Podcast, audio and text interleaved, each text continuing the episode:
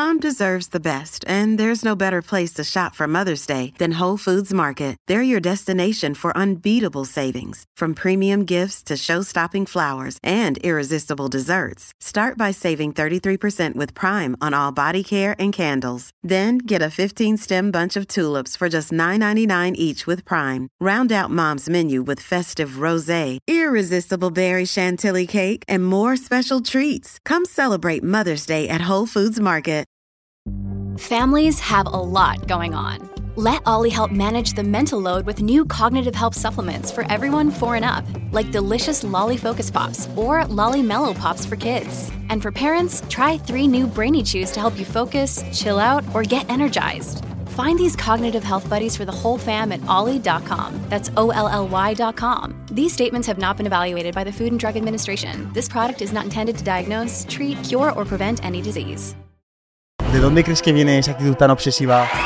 Joan Pradels es ya una realidad del culturismo español. Es un referente en el mundo del culturismo. Ahora prácticamente todo lo que hago lo quiero llevar al máximo rendimiento. Hago empresa, quiero que la empresa se desarrolle al máximo, no me vale con un poquito. Hago culturismo, quiero hacer culturismo al máximo, quiero ser el mejor. Entonces siempre es, es el aspecto de llevarlo todo al extremo. En el culturismo, ¿cuánto porcentaje juega la genética o cuánto porcentaje crees que juega la disciplina de entrenamiento? Para la genética es el 100% en cualquier deporte, yo creo. Yo quiero ser de los mejores. Y cuando vas entre los mejores, se sobreentiende que todos tenemos la mejor genética, que todos hemos hecho la dieta al 100%, que todos hemos entrenado al 100%, que todos hemos descansado al 100%.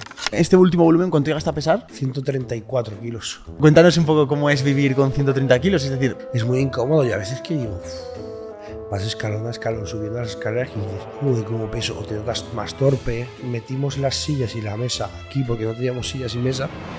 Joder, me cargué tres o cuatro y dije, mira, ya está, no voy a usar más estas sillas o mesas. En diciembre estuve en Las Vegas entrenando con Milo Sarcev. Nadie sabe lo que es entrenar intenso si no entrenas con ese tío. o sea, ¿cómo planteo el entrenamiento para reventarte? Yo llegué, yo pensaba que íbamos a calentar un poco, que me di cuenta llevaba una serie de 5 minutos sin parar. Fue como una hora y 10, una hora y cuarto, golpeando todo el rato, todo el rato, todo el rato. Eh, me destrozó. ¿Y la relación con tus padres qué tal? Bueno, mis padres se separaron cuando tenía 11 años, si no me equivoco. La relación con mi madre muy buena, pienso que es la persona que, que ha creado como soy totalmente y se ha volcado siempre conmigo de forma increíble. De hecho, yo ahora a veces le doy mucho las gracias. Pese a momentos complicados y decir, se ha mantenido fiel a cómo educarme, aunque le haya costado la vida. Yo entreno súper básico, por ejemplo, en el gimnasio. Se me critica un montón, me critica la gente cómo entreno. Digo, bro, a las 8 estoy ahí. Es que es lo A las 8 importante. estoy ahí. De las 11 y media a 12 acabo. Ya está, bro. Si lo quieres, lo haces tú. Durante años. Un episodio tenemos lleno de músculos. Sí. Vaya locura. Lleno de músculos y de disciplina. Porque, bueno, normalmente Joan lo que se deja ver es los pedazos de pectorales que tiene y todo, pero de verdad, ser conscientes de todo lo que hablamos en la entrevista cuando él dice todas las horas que entrenas para el podcast y piensa cuántas horas son. Mírate sus vídeos, mueve 300 en sentadillas. Es decir, a mí no me apetece todos los días mover 300 Jo, yo pienso a veces, tío, en, en si soy fuerte mental o no, y digo, pero es que Joan se pega todas las mañanas entrenando cuatro horas al ritmo que se, que se pone a entrenar él. No solo hablamos, hablamos de eso, sino que hablamos de más cosas, como por ejemplo, cómo organiza él su parte empresarial, en qué está su mente, porque él, aparte de ser un, un gran atleta que quiere competir en el máximo nivel del culturismo, también es un pedazo empresario, o sea, tiene un proyecto enorme, no os hacéis a la idea. Bueno, vais a ver la conversación como hablamos de muchos temas. Es un podcast muy interesante, espero que os encante. Y antes de empezar, me gustaría comentar acerca de una oportunidad para todos aquellos que seáis jóvenes, menos de 30 años, que tengáis esas ganas de querer emprender, queréis aprender, queréis empezar y que encima, oye, a lo mejor no tenéis mucho dinero para poder empezar y que podéis empezar a aprender de forma gratuita, hay una oportunidad que os queremos comentar. Eso es. La Escuela de Organización Industrial nos ha propuesto lo siguiente. Las personas menores de 30 años que estéis desempleadas, sobre todo eso, os dejaremos un formulario aquí debajo. ¿Qué vais a conseguir con esto? Pues yo que sé, tienes una idea de emprendimiento, sabes que quieres hacer algo, quieres tener una, una guía o un, un tutor, pues aquí lo tienes. Es un tutor de más de 20 horas, aparte hay una guía de formación, creo que son como 8 módulos. Y nada, simplemente rellena el formulario, dirán si te aceptan o no y ya empezarás con los trámites para empezar en la formación online. Brutal.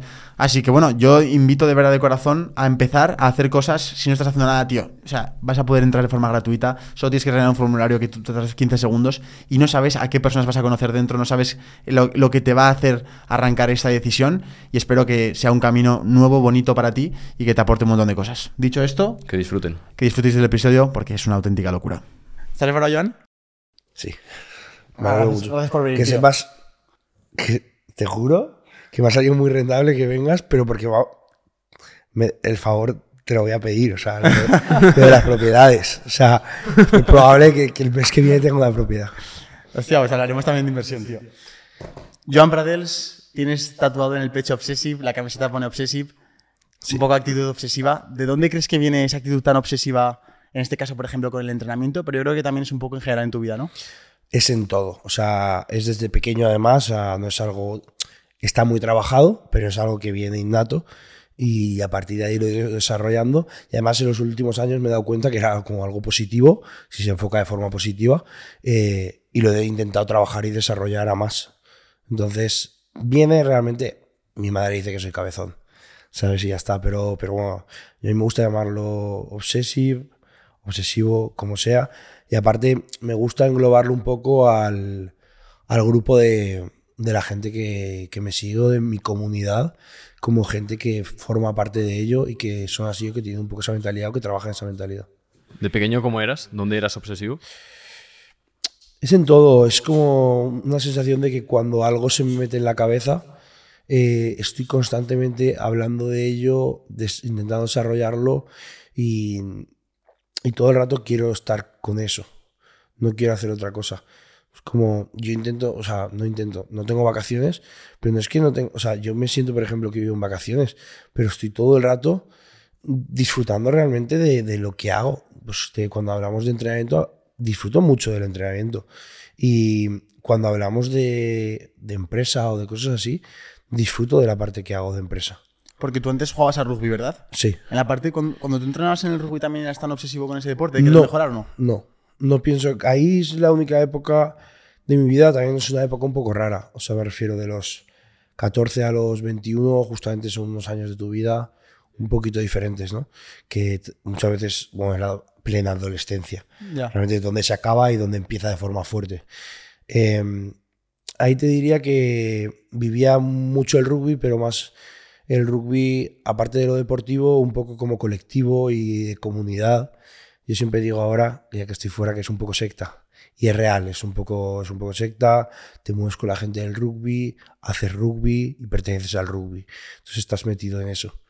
Y mola, pero no era una parte que me volviese tan loco a nivel de rendimiento como ahora. Ahora prácticamente todo lo que hago lo quiero llevar al máximo rendimiento.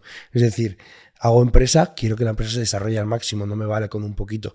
Eh, hago culturismo, eh, quiero hacer culturismo al máximo y quiero ser el mejor. Entonces siempre es, es, es un poco es el aspecto de llevarlo todo al extremo. Yo donde más he notado lo de ser obsesivo es a la hora de crear. Es decir, cuando te pones con una empresa es todo el rato pensando eso, en eso, en eso. De hecho, lo hablaba antes con Sergio.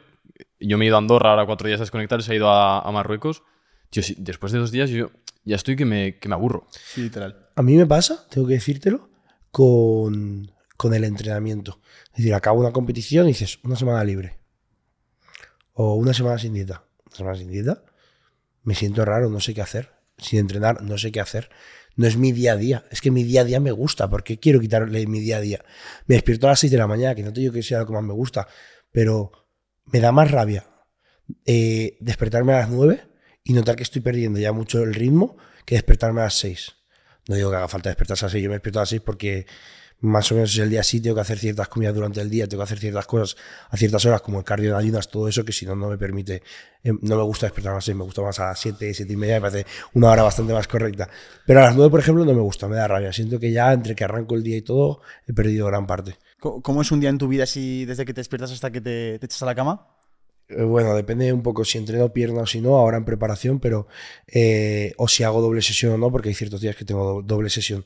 Pero me despierto a las 6 de la, de las 6 de la mañana, eh, hago hipopresivos, hago posing, tomo la suplementación precardio, hago el cardio, desayuno, me cambio, me bajo a entrenar, subo, me tomo el post-entrene, me ducho, como, me subo a trabajar, trabajo toda tarde hasta una hora que tomo el tupper, que lo tengo en la oficina, tengo una nevera con tuppers en la oficina para no tener que desconectar tanto, bajar y tal. Sigo trabajando un poco, hago Twitch, bajo, tengo la cena preparada, eh, me la tomo, mm, espero un poquito, tomo el precama y me acuesto. ¿A qué hora te echas a la cama? Mm, nueve y media, diez. O sea, que duermes ocho horas. Duermo muy mal ahora, pero intento estar en la cama. ¿Por qué duermes mal? Bueno, al final el culturismo cerca de competir, pasando hambre, tengo bastante ansiedad en general. O sea, eso creo que nos pasa a muchos que tienen muchas cosas en la cabeza. Eh, o sea, al final yo estoy pensando todo el día en la empresa, en cosas así, en, en el- la propia competición y tengo bastante ansiedad. Entonces Ya. no duermo muy bien. Tío, tú tienes objetivos eh, que, bueno, lo puede ver la gente en tu canal de YouTube, que es llegar lo más lejos posible en el entrenamiento en el culturismo, pero es que yo hablo contigo y es como si hablara con un colega de, empre- de empresa. Sí. Entonces, claro, yo, a mí me gustaría preguntarte en tu cabeza, eh, si fuera como un quesito por porcentajes, ¿tu energía hacia dónde se va en porcentajes? En cuanto a entrenamiento, en cuanto a vida social, en cuanto a empresa. Yo sí que te tendría que decir que si hay un quesito que es el 100%, que es el culturismo. Es Vale. decir, si tuviese, tuviese que quitar todo por el culturismo, se quitaría. Vale, ok. Pero obviamente no, no representa el eso.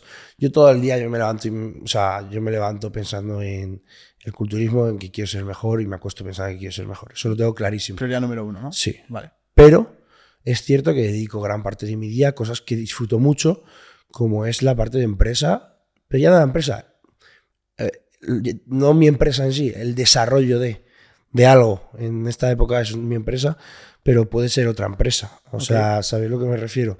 Que al final es el, la evolución y el desarrollo, el crear algo y desarrollarlo, que es lo que, que mola un montón.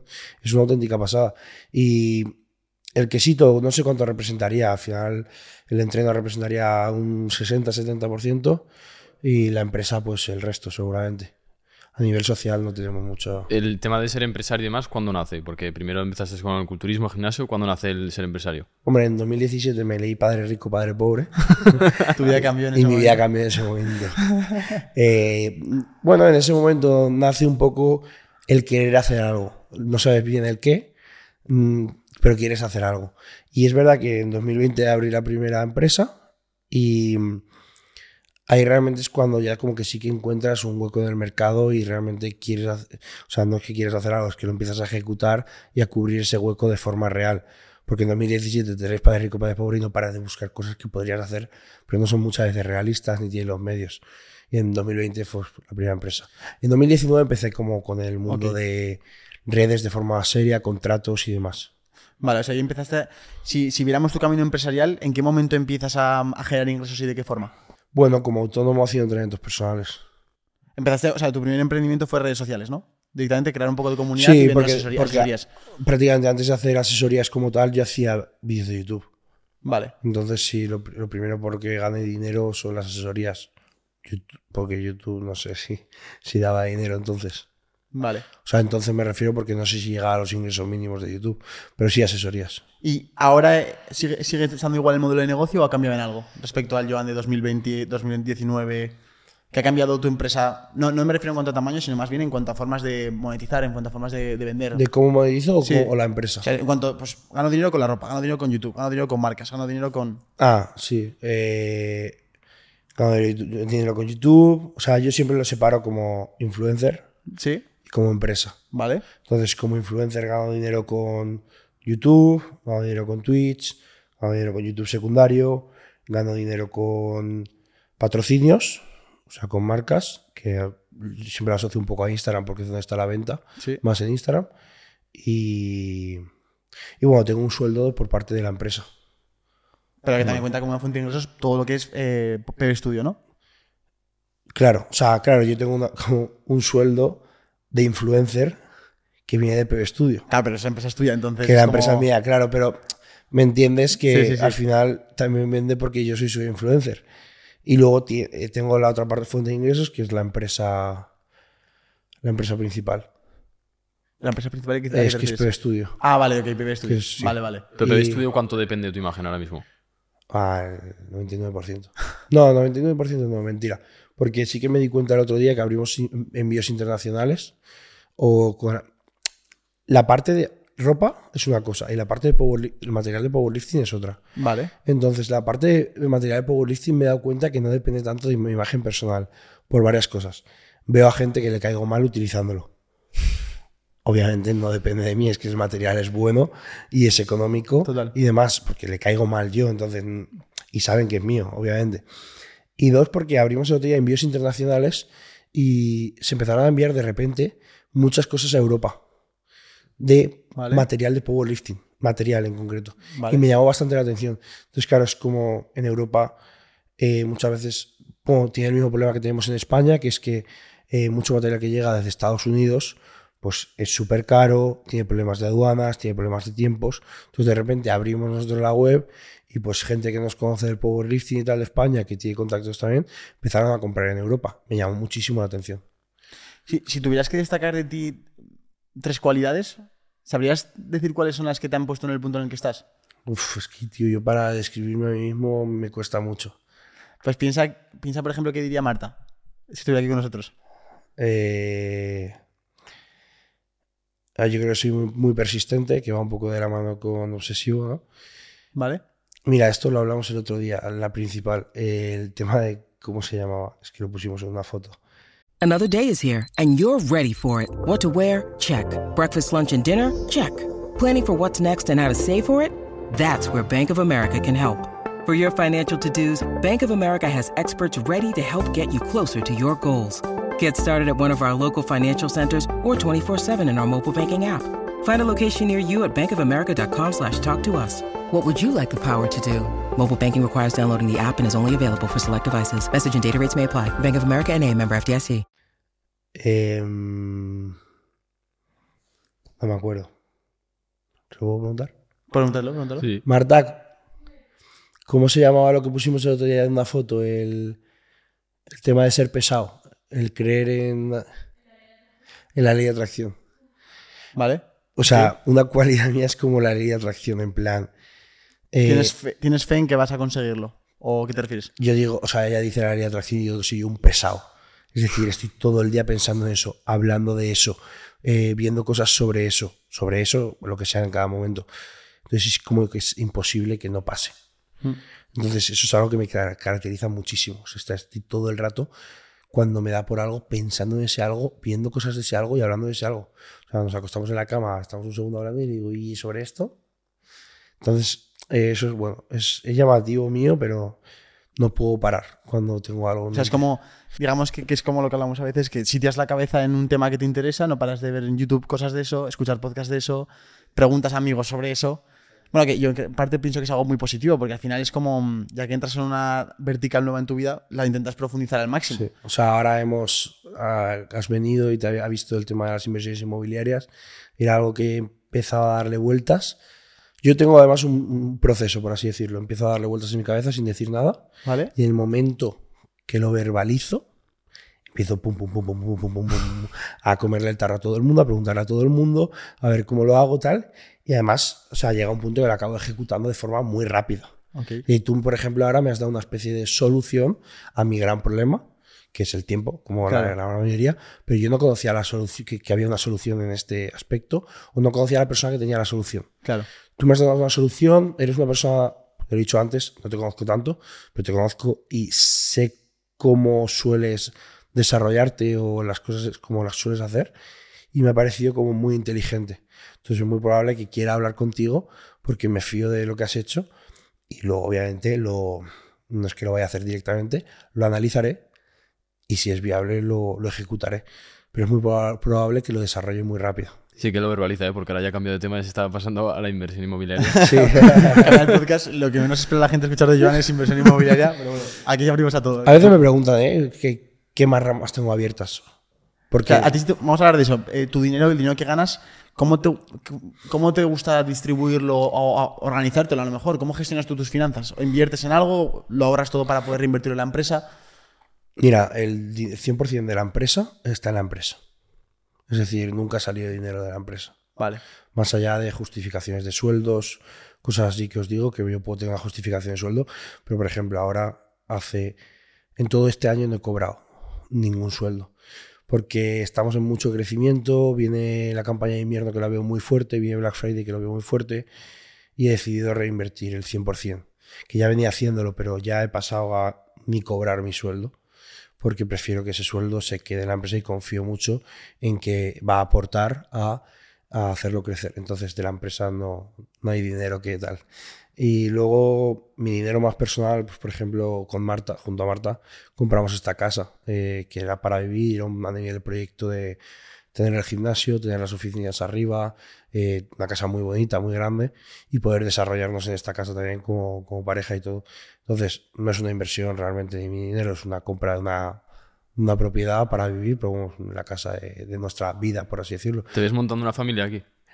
No, no sé si familia, porque al final, a, a día de hoy, somos muy jóvenes para tener una familia como tal. Pero bueno, yo sí que considero a Marta ya como mi familia y como que tenemos nuestro entorno y nuestro esto, ¿sabes? No es que seamos dos chavales jóvenes que lo somos y ya está. Es como que ya tenemos pues nuestra casa, nuestro sitio y nuestro hogar, ¿no? Que, que me gustaría llamarlo. Eh, tener hijos o tener mascotas o temas así, ¿no? que parece que le den un poco más de toque al hogar, eh, a día de hoy lo veo imposible, pues porque, por ejemplo, dentro de dos meses lo más probable es que estemos en Estados Unidos. Ah, Yo pienso que el- la segunda mitad del año vamos a pasarla prácticamente entera fuera, yendo y viniendo, pero entera fuera. Entonces, todo ese tipo de cosas son imposibles. Además, el tema de la paternidad o maternidad no nos llama mucho la atención en este momento. ¿Cuántos años tienes? 26. Claro, es que 26 es, bueno, sigue siendo relativamente bastante joven. Y además por el momento de desarrollo, lo vería Claro. un error. El momento en el que estamos de tanto desarrollo, eh, tanto crecimiento, lo veo cortarlo totalmente. ¿Cu- ¿Cuánto dirías que es de importante o cuánto influye en tu vida o cómo de o cómo mejora tu vida la aparición de Marta? Uf, al 100%, es que no sé cómo decirlo. Eh, es estabilidad también, me produce mucha estabilidad. Eh, y como serenidad, pero bueno, es, todo, cambia todo. Cambia todo, o sea, cambia. eh, también por la edad que teníamos cuando nos conocimos, cambia la parte de ser más niño a empezar a ser un adulto. Que eso es algo bastante importante. Cambia el hecho de que me acuerdo cuando nos conocimos, me fui a un viaje a Estados Unidos a, Ohio, que había una feria ahí. Y yo realmente recuerdo ese viaje como un niño yéndose con la cámara, como un youtuber niño yéndose con la cámara. Y ahora cuando nos vamos nosotros, lo veo de otro modo. Lo veo como que nos vamos, nos vamos a una casa, también por obviamente el mo- momento económico y todo, pero nos vamos a una pareja, nos vamos a una casa, nos vamos con un coche, nos vamos con una con un respaldo económico detrás que si pasa algo lo pagamos sin ningún problema. Como ya todo como de forma más seria hecha y me gusta, me gusta mucho el, el momento en el que estamos. No me arrepiento del otro, pero es otro momento vital totalmente. Tú, eh, si, si tuvieras que, por ejemplo, pensar en cinco años, ¿cómo ves el tema empresa y... ¿Cuánto tiempo, perdón? De aquí a cinco años. ¿Cómo te ves en, en empresa y en tu imagen personal o en el culturismo? ¿Te ves exactamente igual? En cinco años eh, veo con la parte de empresa, y esto lo veo hace bastante tiempo, eh, no por, lo que hemos hablado ahora, em, con la empresa generando mm, mucho, con la empresa en un momento muy estable, o sea, llegar a, neutralizar, ya no que sea todo la locura y el crecimiento y todo, todo muy bien planteado, muy neutralizado. Espero que con un equipo más grande eh, que el que ahora, pero mínimo, es decir, que el equipo sea el máximo, o sea, exactamente el que se necesita. Veo las empresas que muchas veces se descontrola y tienen gente innecesaria o cosas innecesarias. Entonces, exactamente lo que se necesita. Y estamos en un proceso ahora de intentar crear eso, de intentar crear un poquito más de estructura y de, y de que se estabilice todo y mejor planteado todo. Entonces la empresa la veo muy grande y bien planteada. Mucho más que ahora. Ahora muchas veces es un poco más a la locura y al caos, pero no, con un proyecto mucho más potente.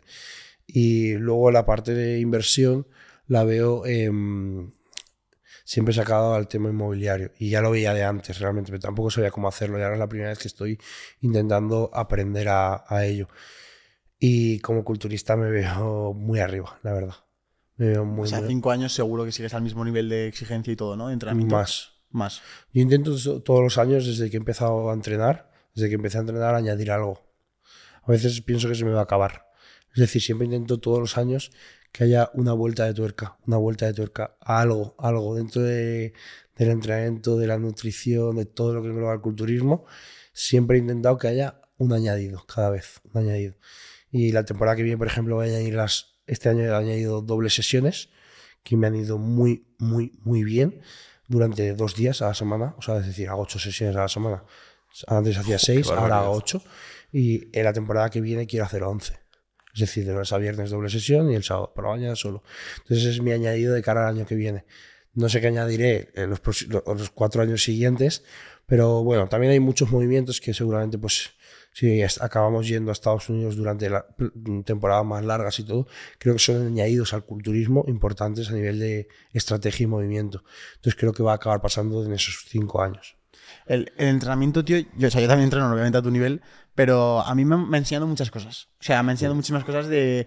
Tío, yo, o sea, bueno, tú los enseñas en redes sociales, los entrenamientos de pierna que acabas destrozado, que tu cabeza te empieza a decir que no puedes. A mí es algo que me apasiona.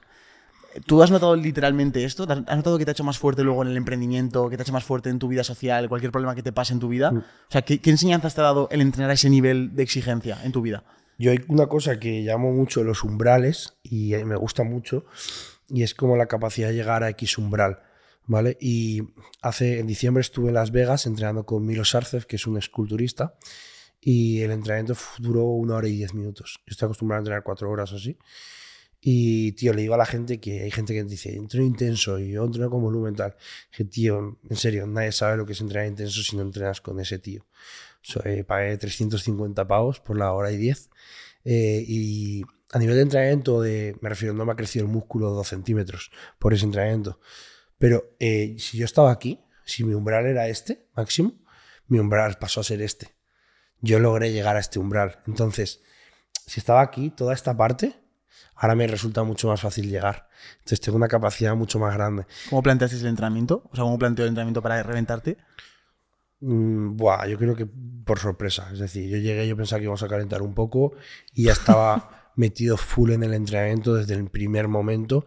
Iba con la sudadera, las cosas, tal, no sé qué, como tranquilito, ¿sabes? La primera máquina, extensión, y dije, vamos a calentar. Que me di cuenta, llevaba una serie de cinco minutos sin parar, me sobraba todo, me sobraba la sudadera, me sobraba todo, no paraba la serie, estaba loco el tío. Eh, fueron como, no sé si habéis visto alguna vez como un gráfico de, en un partido de tenis, de en una hora cuánto tiempo se juega, ¿no? Es decir, siete, creo que eran siete minutos, ocho minutos realmente de juego, de que la bola esté en juego. Eh, pues en el gimnasio pasa lo mismo, realmente si lo piensas, realmente ejecutando como tal estás muy poco. Eh, pues yo te digo que si normalmente en el gimnasio ejecutando estás 20 minutos sobre una hora, pudimos estar 45 minutos sobre una hora. Es decir, eh, era súper loco, no había momentos de descanso. Fue como una hora y diez, una hora y cuarto, eh, golpeando todo el rato, todo el rato, todo el rato. Eh, me destrozó. Mentalmente se me hizo muy duro. De hecho, no, no sé si. O sea, intenté ver el vídeo unos días después de YouTube y me da una ansiedad increíble ver el vídeo. Lo pasé muy mal, muy, muy mal. Que pare- parece que es más cómodo para ti porque solo entrenas una hora y cuarto. No. Pero tú, por ejemplo, eso no lo podrías aterrizar aquí en tu rutina, ¿no? Tú solo no lo Esa puedes forma de hacer. entrenar. Tú solo no lo puedes hacer. De hecho, yo luego hablé con él. Bueno, el- la experiencia, no, que no se quede la gente con lo que valía. La experiencia creo que era mucho más allá del entrenamiento. Era Claro. hablar con él, luego un poco todo, el, el que te abriese la mente. eh, fue por eso la experiencia. Entonces, no sé, me abrió la mente. Fue, fue increíble ese tío. De hecho, voy a, a Las Vegas en breve y quiero volver a entrenar con él. O sea, que pienso que al final, ¿por qué no? Joder. Tú te ves. Es que yo te veo tío, que tienes tanta ambición. Pero, por ejemplo, si te imaginas con 40 años te ves con esta ambición. ¿Tú te ves un techo o algo? ¿En el deporte? Sí, o en tu ambición, tío. Es que te veo, joder, que. ¿Habrá, habrá un punto en el que digas que es suficiente? En el deporte seguro. Yo en el deporte sí que tengo muy claro que cuando vea que por, por físico, por edad, por todo, no va para arriba la cosa, que en vez de para arriba para abajo por naturaleza, yo paro. Lo tengo clarísimo. Lo tengo clarísimo. También por eso estoy aprovechando tanto estos años. ¿Sabéis? O sea, es decir, hay otras cosas que las puedo hacer en otros años, pero esto solo lo puedo hacer ahora. O sea, yo voy con la cuenta atrás, me quedan 14 años como mucho y mi mejor punto va a estar dentro de ocho años. Entonces yo tengo que trabajar ya para que ese mejor punto dentro de ocho años llegar al 100%, llegar eh, a, a 200 por hora, ¿sabes? A ese punto. Entonces eh, es importante saber parar y, y yo creo que voy a saber parar. Pues tengo muy en cuenta que quiero hacer otras cosas en mi vida. Lo que pasa es que en este momento estoy haciendo esta.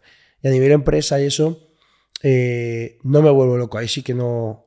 Ahí sí que soy súper ambicioso, me encanta lo que hago, eh, sé que haré unas cosas, otras, pero sé que no voy a ser Amancio Ortega y no quiero tampoco. Claro. O sea, lo tengo clarísimo. Y, tío, porque mm, para hacer este podcast, para organizarlo, has- hemos tenido, bueno, he tenido que avisar con tres semanas. A ver, oye, Joan, dime las próximas cuatro semanas qué hora podemos quedar para poder hacer el podcast, ¿no? Venir a tu casa y tal. Obviamente no me quiero ni imaginar la cantidad de planes sociales que tienes que decir que no. Hablemos de decir que no. ¿Cómo has vivido todo eso en tu vida? ¿Cuánto has tenido que rechazar? ¿Cuánto has tenido que sacrificar? ¿Y cómo llevas tú eso? ¿Cómo, cómo, cómo, qué, qué punto de vista tienes con el tema de Pues- sacrificar? Soy una persona que, que antes le costaba mucho decir que no. Un montón, ¿eh? Eh, Marta, por ejemplo, es bastante diferente en eso y sí que es más en plan, no me apetece. Y que no, no es no porque no puedo, es porque no me apetece. Eso me parece súper interesante, el saber decir, no me apetece hacer algo y no lo tengo por qué hacer porque a ti te apetezca, aunque seamos amigos, aunque te apetezca, si a mí no me apetece, no tenemos por qué hacer ese algo. No. Es algo que cuando eres más pequeño suele pasar mucho, ¿no? Que a veces dices, tío, realmente no, no sé por qué estoy aquí. O como salir de fiesta, cosas. Eh, con tema social, eh, a día de hoy, o sea, a abril de 2023 que estamos, sí que estoy en un punto que he aprendido a decir que no a todo y me siento súper orgulloso. A todo, a todo lo que no me apetece o no quiero hacer o que por principios no quiero hacer. Tengo que decirte, esto también es trabajo, por ejemplo, y lo considero muchas veces también como parte de mi trabajo. Intento gestionarme para repartírmelo. Os veo el podcast, muchas veces os lo he dicho y es verdad porque hay cosas interesantes y que, y que me gustan. Entonces también formar parte de- del podcast me gusta. Pero sí que intento organizarme muy, muy la agenda. Tampoco intento saturarme mucho porque, porque no quiero estar grabando podcast tres podcasts a la semana con gente. O sea, qu- qu- quiero hacer mi contenido principalmente y luego además que las cosas que salgan sean interesantes, que salgan. Entonces, esto, bueno, pues me parece interesante, vamos a hacerlo. Sí que lo intento agendar con tiempo porque intento de todas las semanas no ponerme muchas cosas, de salir de casa o que ya no salir de casa, no, no, justamente no salir de casa, pero que no me descuadren mucho mi ritmo habitual, pero sobre todo por el entrenamiento. Claro. Yo si no, yo creo que sí llevaría una vida más frenética, en ese sentido de poder estar cada día en un sitio y todo. Y a nivel social, bueno, al final eh, he aprendido a decir que no y hay gente que sí que se ha quedado más en el camino, pero a día de hoy ya- y ya desde hace años, sabiendo que esto es como un trabajo y eso, eh, no es tan así. O sea, la gente suele entender bastante a lo que me dedico y, entender que hay temporadas que no. Y yo también, cuando empiezan a acercarse las competiciones, soy una persona que me encuentro muy irascible, mm, discuto muy rápido y yo lo sé. Entonces yo digo que no. Porque sé que no es el momento. Y ya nos veremos cuando acabe de competir, que no pasa nada, ¿sabes? Y es ese estilo. Plan, no es que no me apetezca verte, verte ahora, es que mm, sé que no voy a estar del modo más a gusto, sé que es posible que si hay cualquier tensión eh, discutamos un poco y prefiero no discutir. Entonces le digo, se lo- y a veces se lo explico a la gente. Tú, en los objetivos que tienes ahora mismo a nivel de culturismo, en el peor de los casos que no los cumplieras, ¿crees que vivirías frustrado? No, no. Yo el otro día estaba hablando de algo de, en plan, eh, castígate, no pidas perdón. En plan, yo pienso que hay que castigarse día a día. eh, y cuando me refiero a castigarme es una palabra como un poco más agresiva, pero es de verdad el dar todo, el dar todo. Mm, pero darlo como en serio, no, no me vale el, lo importante es intentarlo. No, no, no. Es, es, es castigarte cada día, hacer todo cada día, que no haya fallo cada día y mm, lo que tenga que llegar, llegará. Yo estoy seguro que pongo todo en mi mano para, para que se cumplan las cosas. Entonces me castigo cada día con eso, con todo lo que toque, porque hay muchas cosas que me apetecen y muchas cosas que no me apetecen. Entonces eh, no pido perdón en ese sentido, sé que, lo que hago eh, va a ser para ganar y si no gano algún día, bueno, no pasa... No pasa, o sea, sí que pasa, claro que pasa, pero no me voy a castigar. A mí, Joan, hay, un, hay una cosa que admiro muchísimo de ti y es la capacidad de, de- de trabajar duro de verdad. O sea, hay gente que habla y hay gente que hace, ¿no? Y tú eres de los que- del club de los que hacen. Entonces, em, ¿cómo una persona puede llegar a desarrollar una mentalidad tan de hierro, tío? O sea, ¿cómo, cómo desarrollas esa disciplina, ese no rendirte? O sea, yo hay días que no me apetece ir a entrenar pierna a mi nivel. O sea, no me quiero imaginar en tu nivel que sabes que lo más probable es que acabes vomitando. ¿Sabes? Es como, ¿cómo, cómo planteas esa- ese día de antes? ¿Cómo, cómo, ¿Cómo llevas esa conversación interna con tus demonios que te dicen, "Pff, tío, ¿te merece la pena esto de verdad? ¿Qué cojones? Yo hay veces como que pienso que yo cuando iba al colegio mis padres no me dejaban nunca saltarme ningún día de colegio. No había un este día sí, no este que te vas de excursión no pasa nada porque no vayas. Pues mis padres tenían que irse a trabajar me tenían que dejar en el colegio. Entonces, con esto yo lo planteo como un poco igual. Tengo que ir igual al gimnasio.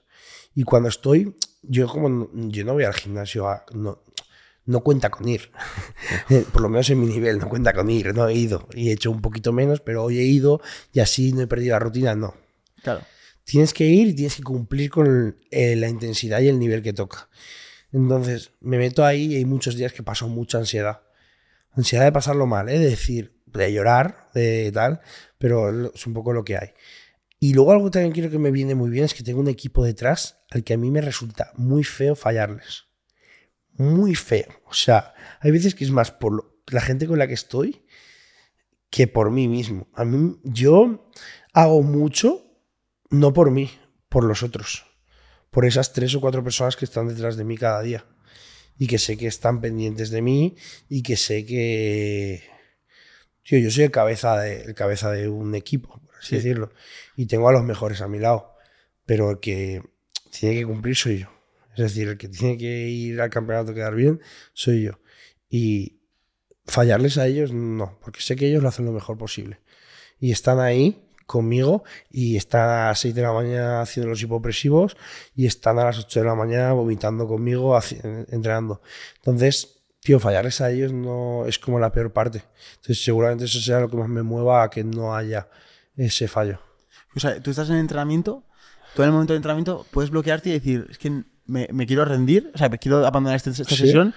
Y tienes que hacer toda esa guerra mental para convencerte a ti mismo y decir, venga, voy a aguantar y voy a terminar el entrenamiento. ¿Cómo lo vives tú en ese momento? Quiero que, quiero que nos cuentes cómo, qué sientes tú en esos entrenamientos, cuál es el, para que la gente pueda llegar a entender la, guerra mental que tú tienes que hacer. es decir, de bloquearte a lo mejor estar cinco minutos delante de una máquina sin poder hacer el ejercicio. a mí me ha pasado mucho de preguntarme mucho si realmente es lo que quiero. ¿Sabes? Preguntármelo mucho, decir, ¿yo de verdad quiero esto? Yo, yo no sé si quiero esto. También intento siempre generar un entorno, más allá de las personas, que me ayuden mucho a saber lo que quiero. Es decir, mi fondo de pantalla es un tarjetón de clasificación para la Olimpia. En el gimnasio hay un contador de los días para la próxima competición. Eh, siempre intento. Son cosas súper cursis, vamos a decirlo un poco así pero a mí me encantan, me encanta, vivo, vivo con eso totalmente. Eh, frases de motivación, todo ese tipo de cosas. Sobre todo cuando estoy entrenando, el contador o cosas así, las veo mucho y se pasan mucho por mi cabeza. Y también yo creo que la gente con la que estoy sabe muy bien en qué momento estoy cuando estoy entrenando y saben tirar de mí. ¿Sabes? Saben, en plan, Entiendo. me cago en la puta, esto es lo que quieres, ¿sabes? Empuja, te quedan 50 días, te quedan 50 días. Claro. El puto Empro. ¿No quieres el puto Empro? ¿No quieres ganar? Tal. Es un poco eso. Y a mí que me diga eso me una rabia. una rabia interna que digo, Buah, te mato. Y, y, entro ahí más fuerte. Y bueno, va un poco por ahí. Una pregunta es un poco de, novato. Yo no controlo mucho de culturismo, pero por ejemplo hacía ciclismo. Sí. Y ahí el, el entrenar todos los días, la disciplina, el pegarte dos o tres horas con la bicicleta, hacer las series, acabar con ganas de vomitar. Era una parte del trabajo, pero luego tú en tu cabeza sabías que había una parte de genética que podía ser la que te iba a jugar la pasada de que uno fuera más rápido que tú. En el culturismo, ¿cuánto porcentaje juega la genética o cuánto porcentaje crees que juega la disciplina de entrenamiento? No, la genética es el 100% en cualquier deporte, yo creo. Eh, pero yo por suerte la tengo. Entonces yo sé que soy un... un ¿Afortunado? Un afortunado por tenerla. Entonces, al final cuando yo quiero ser de los mejores, eh, y cuando vas entre los mejores, se sobreentiende que todos tenemos la mejor genética, que todos hemos hecho la dieta al 100%, que todos hemos entrenado al 100%, que todos hemos descansado al 100%. No sé qué va a acabar diferenciándolo, pero ya ahí se, se sobreentiende eso. Claro, que lo importante va a ser la genética lo, que va a diferenciarlo. No, todo, o sea, que, no, que todo lo vamos a hacer todo perfecto. Y bueno, la genética también va a estar. No sé si va a diferenciar quién es el que la tiene la mejor genética o quién, un pelín de quién ha entrenado mejor. No sé qué va a ser, pero bueno, por lo menos cumplirlo. Todos lo van a cumplir. Eh, y, la, ¿Y crees que una persona puede tener resultados en su vida? Em, independientemente de eso, independientemente del pasado, de, la lo inteligente o tonto que sea.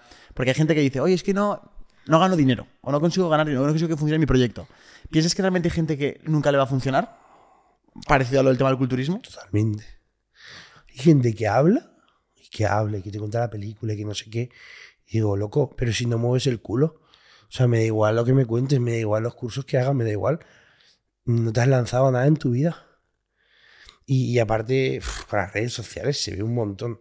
Pues claro, hoy en día, y bueno, vosotros también, prácticamente cualquier negocio está en redes sociales y se mueve, y sobre todo pues, el tema autónomos, gente joven como somos. El tema del fitness, por ejemplo, se mueve mucho en las redes sociales. De verdad, hay gente que yo pienso que tiene un problema muy grande. Digo, y sobre todo hay gente, y sobre todo es gente muchas veces ya no que no llegue. O sea, que no, que no se queda a cero. Gente que llega un poquito, parece que puede vivir de ello, pero que parece que promete el oro y el moro y el todo. Y dices, no, si es que nunca llegas a arrancar ni a hacer nada del todo.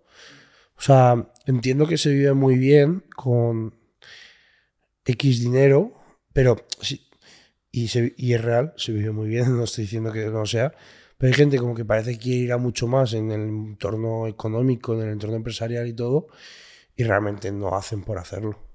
Hmm. Y se nota un montón, ¿eh? Y se ¿Te refieres a figuras de redes sociales? Sí, sí. Las figuras de redes sociales, por lo menos en el fitness es un sector muy pequeño que yo pienso que la gente normalmente se limita a em, copiar lo que funciona, eh, pero normalmente de forma muy cutre o pasada, que dices, no, esto ya no, se está, dando cuenta que esto era hace unos meses. Eh, pero, por ejemplo, nadie intenta salir del sector o traer al sector lo de otros sectores. Cuando es un sector tan pequeño, dices, traer algo de sectores más grandes que va a funcionar. No, no los ves moverse realmente. Sí, veo mucha procrastinación. Veo mucho que la gente, por ejemplo, vamos a poner que una persona, un emprendedor, tiene, eh, yo qué sé, que hacer mil cosas, ¿no? Co- Contestar mensajes de Instagram, correos electrónicos, entrenar, no sé qué, no sé cuántas. Tú al final, a lo mejor puedes elegir de esas tareas hacer las seis o puedes hacer las dos que son realmente las importantes. Exacto. Pero ¿qué pasa? Que la gente, como le da pereza y sabe que es incómodo, dice, ah, sí, que no, que yo no tengo tiempo, que es que estoy Sí, haciendo sí. mil cosas y no me funciona. No, no, realmente no te está funcionando porque no estás haciendo lo que tienes que hacer cuando lo tienes que hacer. Claro, yo, yo te estoy diciendo, por ejemplo, que quiero que mi empresa crezca, que os lo he dicho antes, 2024 creo que va a ser muy potente, tal, no sé qué. Pero también te estoy diciendo que para 2024 voy a entrenar 11 sesiones a la semana, 6 horas al día. En total, entonces, hostia, vas a entrenar 6 horas al día, pero también quieres que tu empresa tal, no sé qué. Es que que yo entrene 6 horas al día, que sea mejor culturista, va a hacer que mi empresa y, poder empezar a solo a gestionar ciertas cosas de mi empresa y yo crecer tanto en el ámbito del culturismo va a hacer que yo genere más y genere de otros modos. Antes hemos hablado de una cosa que se puede generar dinero, eh, pues he encontrado un método sin, sin tener que estar tan ahí, ¿no? sin perder tiempo. Entonces, bueno, la gente sí prefiere, elige como muchas cosas que no dan. ¿Tú, tú cómo definirías la felicidad? Joder, yo la felicidad la definiría con despertarte por la mañana de un salto. A mí la alarma no me suena ni un segundo.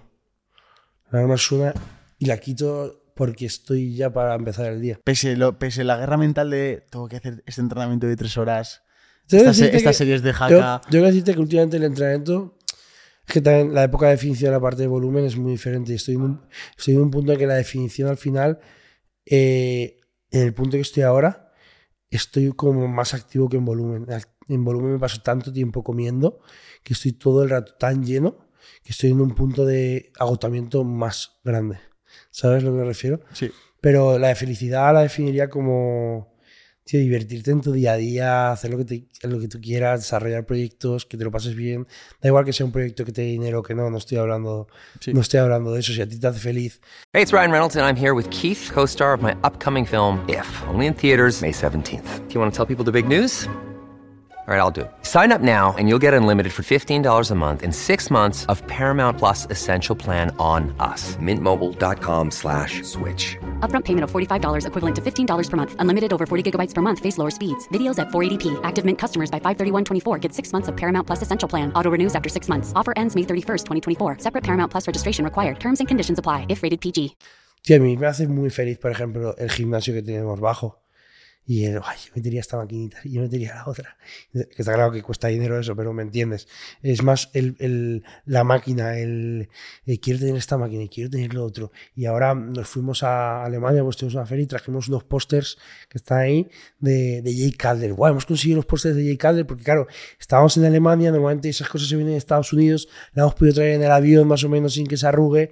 Y qué guay nos va a quedar en nuestro gimnasio. Tío, mm, pues la- pequeñas tonterías, ¿sabes? Que, que te hacen feliz. ¿Cuál es tu mayor miedo ahora actualmente? No lo he pensado.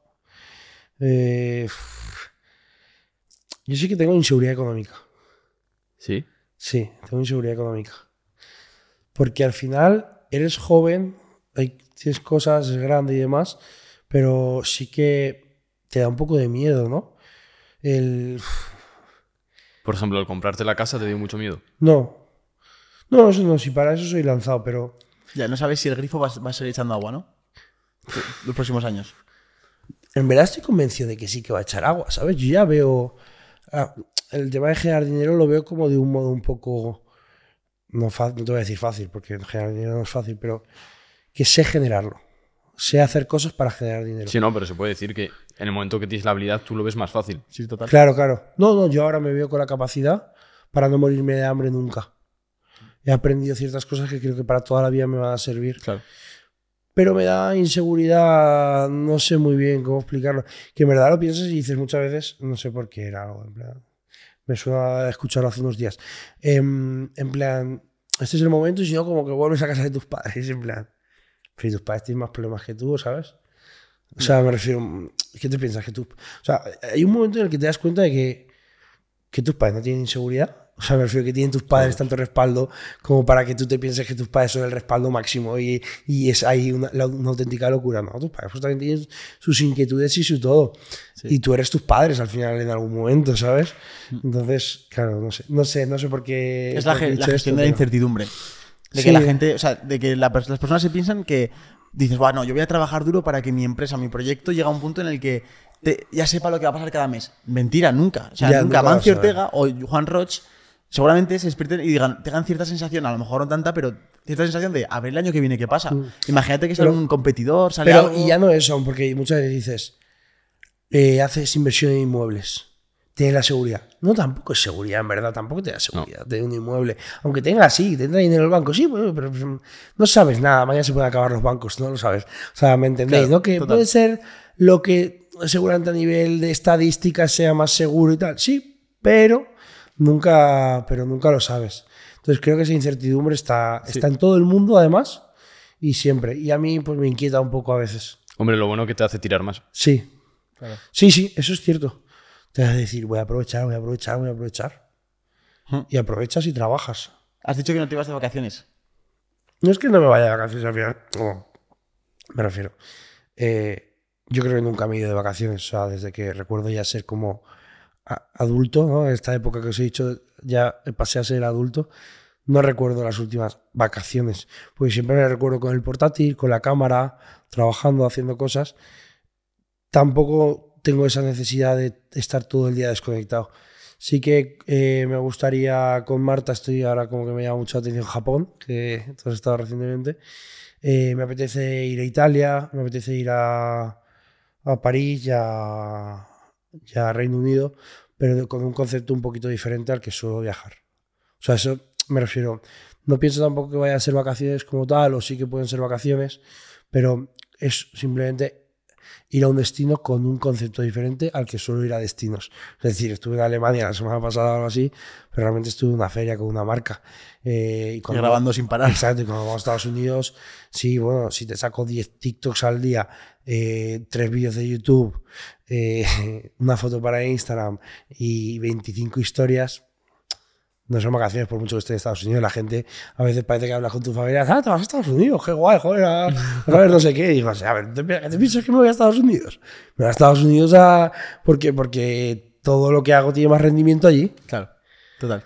Y porque me gusta y hay un evento en concreto, pero de lo que me dedico y de lo que todo. O sea, no te pienses que voy a Estados Unidos a subir al Empire State. O sea, de hecho, la última vez que esto es curioso. La última vez que estuvimos en Nueva York, fuimos a Manhattan dos días. Y uno no llegamos a bajar del coche. Porque había mucha gente y decidimos irnos. ¿Tú cuándo te puedes ir de vacaciones? ¿Cuando termina la competición o...? Sí, realmente este año sí que me dijeron eh, que cuando terminase de competir tenía dos semanas de vacaciones. Que ahí sí que quiero no hacer dieta, no entrenar en esas dos semanas y quiero aprovechar para ir a pues a alguno de estos destinos. Pero es un poco random porque no sabes cuándo vas a tener las vacaciones, tienes que pillar el vuelo de un día para otro prácticamente, te vas así por las buenas. A la vez, imagínate que te van. Esto es algo que a mí me inquieta mucho. Eh, Acabas las competiciones, estás seguramente aquí, que te vas y abandonas todo. Pues si te vas de vacaciones, de verdad, no vas a estar a tal. Entonces, vas a estar aquí o mañana estar aquí. Y si mañana te llaman de un programa súper interesante de la tele y quieres ir y estás no sé dónde, lo pierdes. Es una mierda. Es un poco frustrante. Me has dicho que estabas, que tenías un nivel de estrés alto. Eso he escuchado que es lo peor que te puede pasar. O sea, un culturista lo, último lo último que tiene que evitar es el estrés, ¿no? Mm. ¿Cómo, ¿Cómo intentas solucionar eso? Es decir, porque yo creo que es- puede ser, puede ser que sea por tu personalidad, no tanto por tu estilo de vida. Sí, Es por tu personalidad, ¿verdad? Porque eres muy inquieto. Es- totalmente. Es porque O sea, yo me lo, auto- me lo autogenero, me lo autogenero yo Vale, solo. o sea, no, es. es por el- no me viene por el culturismo ni me viene, yo creo, por la empresa. Me viene porque. Pues porque veo algo que me gusta por Instagram y no paro de pensar en eso. Por Instagram me acuesto, me acuesto rayado con eso. Intentas calmar, intentas como mm, eh, establecer algún tipo de barreras para ti, en plan, oye, no voy a mirar nada de esta obsesión que tengo aquí, yo qué sé, la inversión inmobiliaria. A partir de las 10 no, no toco el móvil. Nada, ¿no? Nada, ¿no? No, no. Intento acostar. No, suelo dejar el móvil bastante tal. Cuando estoy en la cama ya miro un poco y lo dejo. Pero hay veces que sí que pasa algo a las ocho y media de la tarde que digo, joder. Veo, pues que veo algo y digo, joder, ocho y media. Digo, sí, me voy a acostar ya. O tengo algo importante ese día y veo algo y digo, joder, ahora todo el rato pensando en esto. ¿Sabes? O la semana antes de competición que digo, esta semana voy a estar súper tranquilo, súper no sé qué. Y se cruza algo por alguna parte se te, se- te cruza una idea que a la vez te, la- te, te- te- aparece en Instagram y a la vez la ves en no sé dónde. Y nada, toda la semana pensando en eso. ¿Cómo era el Joan del, del instituto, tío? ¿Cómo eran? ¿Tenías mucho, un gran grupo de amigos? ¿Mucho qué? O sea, ¿tenías una buena vida social o tenías, Mm. o al revés, o tenías un poco de cierto bullying o... ¿Cómo fue tu, tu etapa escolar? No, no, súper. Normal, ¿no? súper guay. O sea, yo, rollo, puto amo, ¿sabes? En plan, no lo digo por decirlo así, pero no sé. Tenía amigos, eh, era como una persona, en plan, no sé cómo decírtelo, era pues con un grupo de amigos grande, como un poco líder en el grupo de amigos, ¿sabes?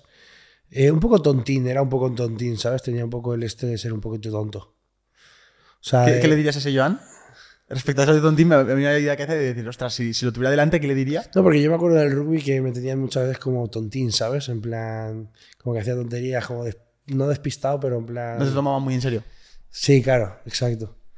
Claro, que, que era en plan puto amo, pero que no me tomaba muy en serio, ¿sabes? Siempre haciendo tont- el tonto, tonterías, o en plan te pasaban cosas, ¿sabes? Eh, pff. Sí, bueno, como un poco irresponsables, ¿sabes? También por la época. Mm, A ver, yo creo que era un poco más la época, ¿no? Porque por cómo soy, que ahí también era del mismo modo, en plan muy centrado en lo que quiero, muy, muy centrado, eh, aunque en ese momento sí que estaba más perdido, pero con las cosas clarísimas, ¿sabes? Y no sé, era otro momento y lo disfrutaría como otro momento. No, tampoco le diría nada, o sea, le diría de verdad que siga igual. Pienso que cada cosa te lleva a su sitio.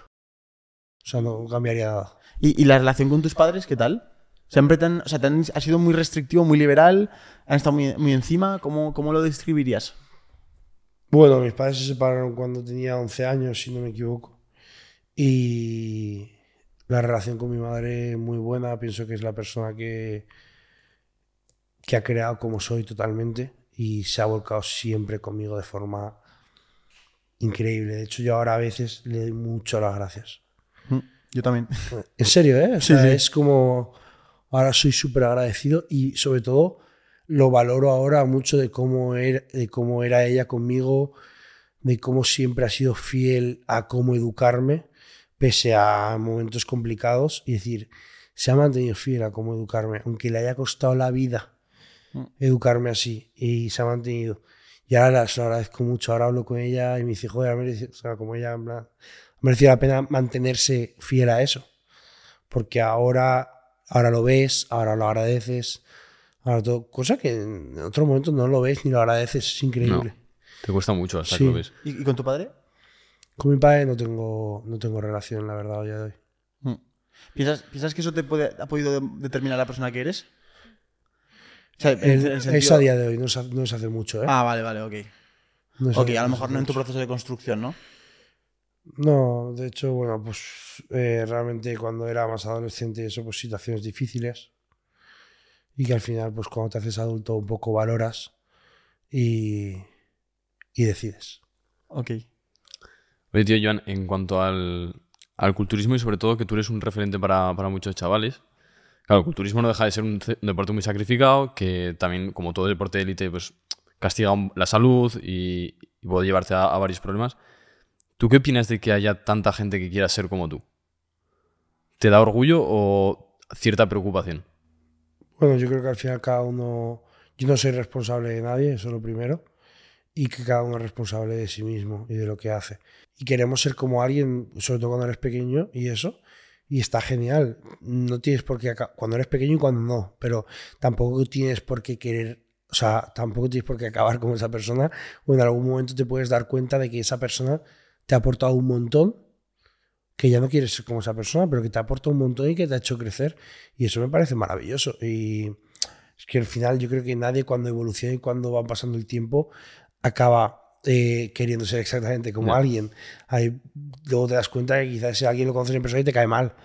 Aunque realmente te guste una parte de él, que no digo que sea mi caso, espero que no. Pero bueno, sí, le caeré mal a la gente y no pasa absolutamente nada.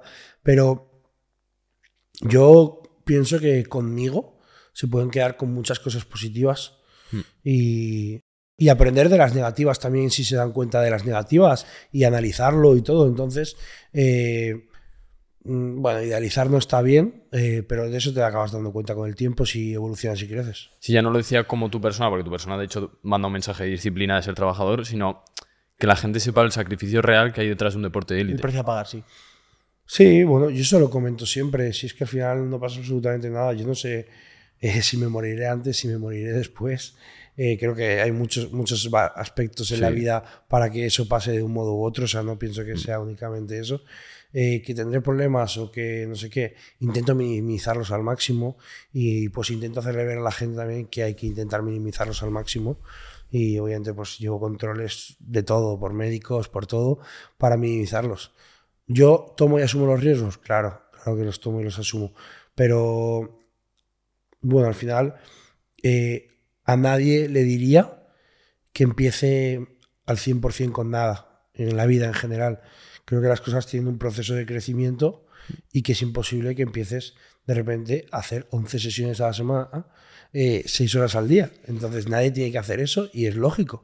Yo empecé entrenando dos días a la semana, una horita y media, dos horitas cada día y enseguida ya evolucionaba a entrenar cinco días porque vi que me gustaba y demás. Y pues como os he dicho antes, todos los años tengo un proceso y una evolución e intento añ- añadir algo para, para ser mejor. Entonces, mm, por mucho que me veas a mí, intenta hacer algo eh, normal, mira si te gusta e intenta crecer en eso si te gusta. Ya está, eso es un poco lo que veo más lógico de cara a la gente. Eh, ¿Tú, este último volumen, cuánto llegaste a pesar? 134 kilos. Tienes, tienes un vídeo en tu canal que a mí me gustó mucho, que se hizo viral, que fue el de problemas de pesar 130 kilos, ¿no? Algo así. El de 120 creo que se hizo más viral. 120, Es era verdad. 120, da igual. Ese fue de hace unos años antes, pero el 130 también lo hicimos y se hizo viral también. Cu- cu- Cuéntanos un poco cómo es vivir con 130 kilos, es decir, porque claro, aquí con contexto, un tío que mide 2 metros de forma genética, Sí. es muy fácil para él coger 130 kilos a nada que sea grande, ¿no? Pero tú, tu genética, a lo mejor tu peso ideal seguramente esté bastante lejos de los 130 kilos, ¿no? Yo, de hecho, lo primero es que yo, en cuanto me retire, quiero bajar muchísimo de peso, que es una persona normal, porque es muy, muy incómodo vivir así. Es muy incómodo. Y a veces que digo, vas escalón a escalón subiendo las escaleras y dices, joder, como peso. O te notas más torpe, más todo ya. intenta- Para sentarte en el sofá no, no te agachas tanto hasta el sofá. Llega un punto que te dejas caer, ¿sabes? Son tonterías, ¿sabes? O para darte las zapatillas, es un coñazo.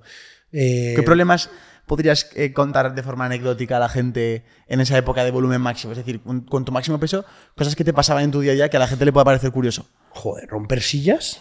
Muchas, ¿no? Por ejemplo, cuando llegamos, esas sillas que había ahí en la terraza, pues yo que sé, que estaban al sol, son de plástico, Vale. y llevaban al sol un tiempo. Metimos las sillas y la mesa aquí porque no teníamos sillas y mesa. Joder, me cargué tres o cuatro y dije, mira, ya está, no voy a usar más estas sillas o mesas. Me trajo mi madre una que era más dura de la otra casa, de la antigua y tal. Entonces eso, eh, todo lo que sea en la puntera del pie es una putada. Es decir, ponerte calcetines, cortarte las uñas. Vale. Todo eso es un putadón que te cagas. Por ejemplo, me regaló mi madre un reloj que no me entra. estas navidades, que es como, joder, no es este, es otro, pero que no me entra. Es que tienes una cacho Sí, muñeca, La tío. muñeca es gordísima, pero eso Sí. es de hueso, ¿no? Eso, es de una- eso ya es de Y que eso es también, es- ah, me refiero, no puedo poner pulseras. Claro, claro. Típica pulsera de goma, que nosotros regalamos pulseras de plástico, estas con mensajes súper chulas y tal. Me encantan además, se hacen porque me encantan a mí. Llegó un punto que dejé de poder ponérmelas. Pero sí que la, la muñeca, o sea, yo, yo tengo unas articulaciones grandes ya de Sí, por sí, sí, joder. pero ahora las tengo más todavía. Y luego el tema de la ropa, el día a día, la vida, eh, la ducha. oh, aquí esta Sí, casa es es grande, que pero- esta casa es muy grande, pero eh, la, la otra casa que era la casa antigua, que, que era la casa de mi madre, joder, yo no cabía en la ducha en un momento y dije, tío, es que es, es incomodísimo. O sea, estaba así, dentro de la ducha, sí, sí, es... Tu coche tampoco es grande. Mi coche es una mierda, mi coche es jodidísimo. Sí. En- si, si cambiaras algo de tu día a día ahora mismo, actualmente, y dijeras, ostras, pues la verdad es que lo único que no puedes ahora mismo por cómo tienes todo montado, pero si pudieras cambiar algo de tu día que dijeras, "Buah, es que mejoraría drásticamente mi vida, ¿qué sería? Cosas que pudieras cambiar de un día para otro.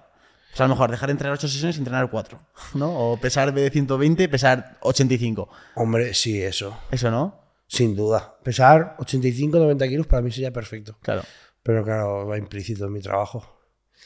No sé, yo pienso, yo veo ahora a Jay Calder, que es un tío que tengo muy como referencia, y el tío es el puto amo en los negocios, tiene 49 años si no me equivoco, cuatro Mister Olimpias, ya no compite, está fuerte pero está más delgado obviamente, está como bien, se le ve de puta madre, se le ve que, que no le ha pasado tanta factura al culturismo, es ahí un inversor inmobiliario de la hostia, tiene, de verdad, tiene unas cosas, o sea, tiene muchísimos negocios. El tío va a todas las ferias de culturismo, está siempre en las cosas de culturismo porque lo disfruta y lo vive. No tiene ninguna necesidad de estar. Eh, y yo lo veo como así, lo veo como increíble, como que esto es una temporada también, ¿sabes? El culturismo. Pero me gustaría acabar como ese tío, ¿sabes? Es decir, seguir disfrutando del culturismo siendo una puta leyenda. eh, seguir yendo a todo lo del culturismo, estar ligado al culturismo. eh, tiene sus empresas, hace su dinero. Me encanta porque el tío viaja con su staff. ¿Vale? Es ¿Cómo- decir, ¿A qué te refieres con staff? ¿Con, con el equipo con el manager, con el no sé qué y con el no sé cuántos, ¿sabes? Viaja con su staff y siempre le ves con, no que vaya él solo por los hoteles y a las ferias. El tío no, el tío va con su, con su grupito, ¿sabes? Que se lo lleva a él, pues que le llevan, o sea, supongo que son sus amigos, ¿sabes? Más cercanos, pero ese es el manager, eh, le llevan los pósters, le montan ahí un stand de vez en cuando en las ferias, pero bueno, que están por ahí que se lo pasan de puta madre. Y me encanta, me encanta el rollo que llevan, tío.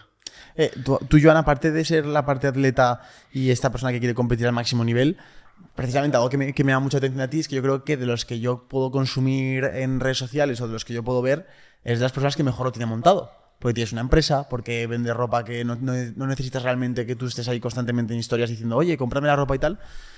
Pero claro, em, realmente yo creo que la gente que quiera entrar en el culturismo no debería fijarse en ti como forma de ganarse la vida, el culturismo, ¿no? O sea, yo creo que tú has sido una persona inteligente a nivel de marketing para utilizar el culturismo como puente impulsador para vender cosas, ¿no?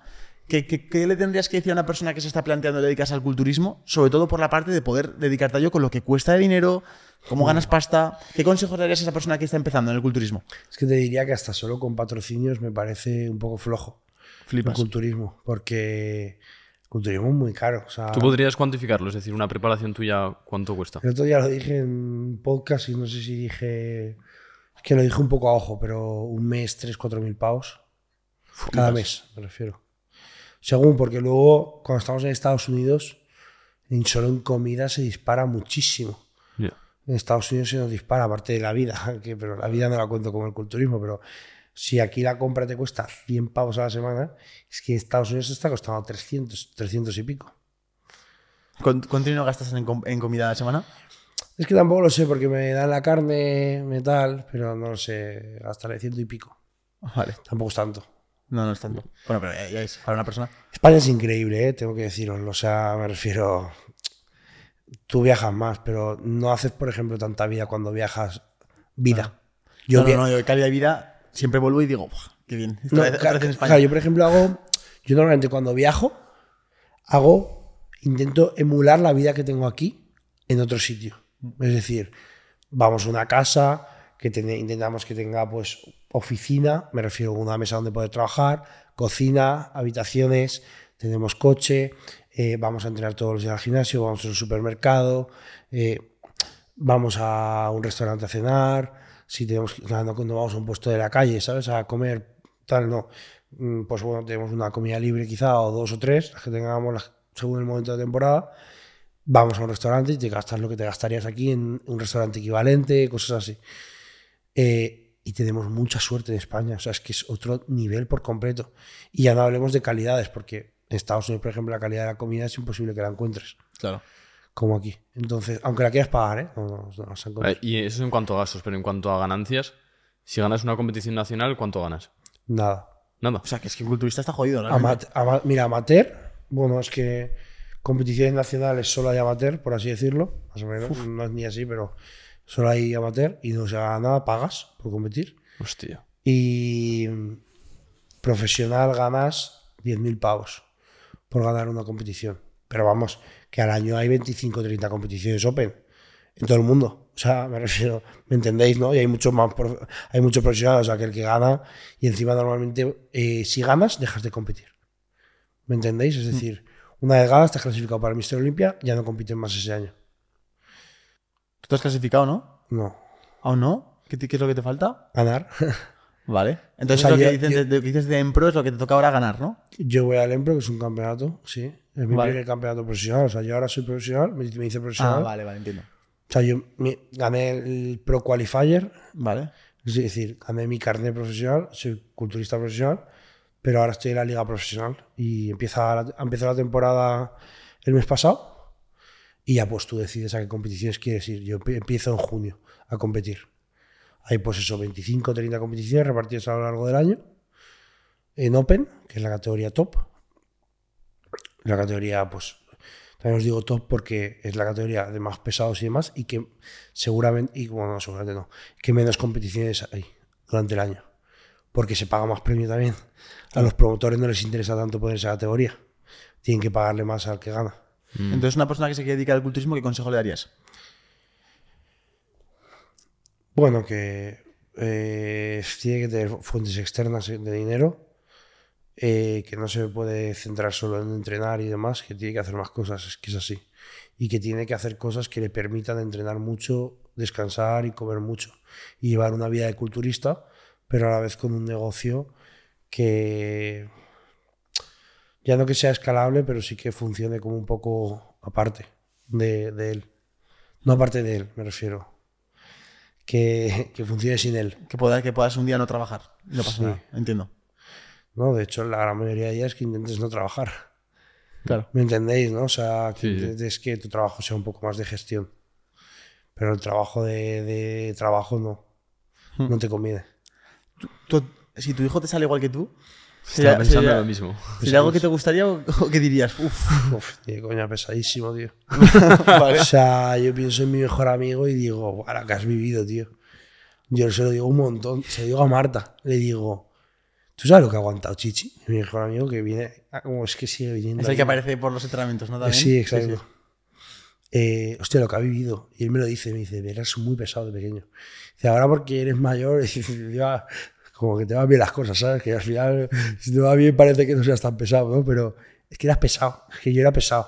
Yo era a las 4 de la tarde estar llamando en verano, en plan, te recojo, ¿hacemos algo? Soy pesado, ¿no? de por sí, con las cosas en general. Cuando quiero algo, pues me apetece quedar, me apetece quedar. Sí. ¿Sabes? No me rayen mucho. Me apetece cenar, me apetece cenar. Entonces soy, soy así. A mí que me sales un hijo como yo, uf, muy pesado, tío. Yo me considero muy pesado. O sea, Muy persistente, ¿no? En algo. sí, incluso a veces un poco molesto. Es decir, tío, porque yo quiera algo, yo no te puedo estar molestando a ti, ¿sabes? Eh, que eso es algo importante. O sea, porque yo quiera algo, si sé que tú estás en domingo y tú no trabajas los domingos, aunque yo sí que trabajo los domingos, no te puedo estar pidiendo algo. Entonces yo pues ahora también me hago mayor y lo que he aprendido es, por ejemplo, es domingo, no envíes un WhatsApp, envía un correo, que lo va a abrir el lunes. Tú te lo quieres quitar de encima, yo lo entiendo. Y tú quieres como ya liberarte esa faena. Mm, pero enviarlo, en- enviarlo por correo, ¿sabes? Intentando molestar a la otra persona. Y eso lo intento aplicar bastante. Entiendo, tío, me, me llama mucha atención. Es que me- cuando me dices estas cosas de pesado y tal, o sea, de- obviamente de tu forma de ser, em, me llama mucha atención eh, tu relación con tu pareja actualmente. Es decir, vives con ella, trabajas con ella, Sí. viajas con ella, entrenas, está ella, y es la que, de hecho, yo he visto algún vídeo que ella es la que te dice, venga, Joan, Sí, me sí. cago en la puta, dale caña, tal. ¿Cómo, ¿cómo habéis conseguido el llevar el día a día para que no explote eso por algún lado? Porque vamos, yo veo desde fuera y digo, madre mía, la de discusiones que podrían salir si fuera mi caso, ¿no? Si yo fuera Sí. Joan. Seguro, porque me convierto más inaguantable, más irascible. O sea, ¿cómo Pero lo lleváis? Tengo que decirte que la casa esta es muy grande y está bastante bien que sea tan grande porque tenemos mucho, pues, nuestros espacios, cada uno tiene su oficina, está separado y demás. Eh, pero es que estamos a gusto en general juntos, nos entendemos muy bien. Cuando entrenamos cada uno está más a su bola, es decir, hay momentos puntuales, pues eso, los días de pierna que a mí me ayudan mucho, tengo a mi equipo que me ayuda mucho, pero yo, por ejemplo, no estoy ayudándola tanto a ella porque sé que su entrenamiento no es tan enfocado como el mío. Claro. Es decir, si ella me lo pide, voy y le ayudo. Y hay veces que me lo pide y voy y le ayudo. Pero el mío sí que está en todo el mundo como más pendiente de mí. ¿Sabes? Por ejemplo, del entrenamiento. Y luego a nivel de trabajo, pues eh, que tengo mucha suerte porque ella uf, saca el trabajo y da gusto. Ella no tengo que preocuparme por el trabajo, ¿sabes? Lo que, ¿sabes? No tengo que preocuparme porque haga. Mío me reúno con ella los domingos y, por ejemplo, y todo el contenido de redes lo va haciendo durante la semana. No hay fallo, no tengo que estar pendiente. O sea, intento estar pendiente por ver qué tal, pero a veces, por ejemplo, hay épocas que, que estoy un poco más tranquilo y me intento echar una siesta. Me, me levanto la siesta y he subido un Reels, un vídeo y, y tres TikToks. Y digo, hostia, he subido yo. ¿Sabes? Digo, joder, qué, qué bueno, ¿sabes? Y es porque está, entonces con ella en eso no hay fallo, ¿sabes? ¿Y sabéis diferenciar la parte de pareja y, y trabajo? A ver, nosotros tenemos poca vida social, por así decirlo, también, es, cierto, pero sí que tenemos, yo creo, como nuestros momentos, ¿no? Nos gusta mucho irnos, por ejemplo, en plan a cenar solos, no tan social, no tan con gente, es más, nos gusta irnos solos. Compramos una megatele, pues de vez en cuando la intentamos obli- obligarnos a ver. Dijimos, queremos una megatele, ¿no? Vamos a y nos intentamos obligar a verla. Intentamos acostarnos, eh, dejar los móviles y estar, aunque sea antes de dormir, 10, 15, 20 minutos hablando todos los días.